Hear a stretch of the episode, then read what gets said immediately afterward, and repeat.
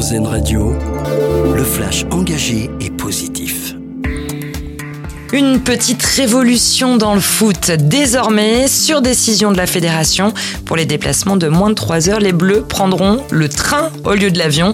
Ça concernera toutes les sélections, masculines, féminines et espoirs.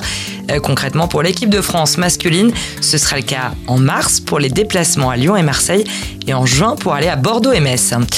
Les opposants à la 69 commencent à converger vers le Tarn à la veille d'un grand week-end de mobilisation.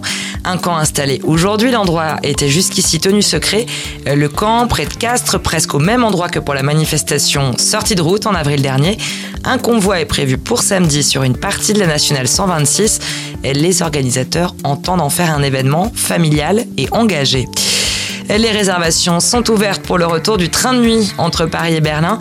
La liaison été fermée depuis 2014. Elle reprendra du service en décembre.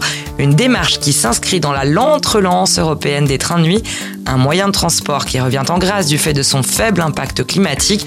Le Paris-Berlin de nuit s'arrêtera en chemin notamment à Strasbourg et à Francfort. Euh, le prix Sakharov du Parlement européen remis à titre posthume à Gina Massa Amini et au mouvement des femmes en Iran. Euh, Gina Massa Amini est morte il y a un an, à l'âge de 22 ans, après son arrestation par la police des mœurs qui lui reprochait d'avoir enfreint le code vestimentaire strict imposé aux femmes. Sa mort avait provoqué un vaste mouvement de contestation en Iran.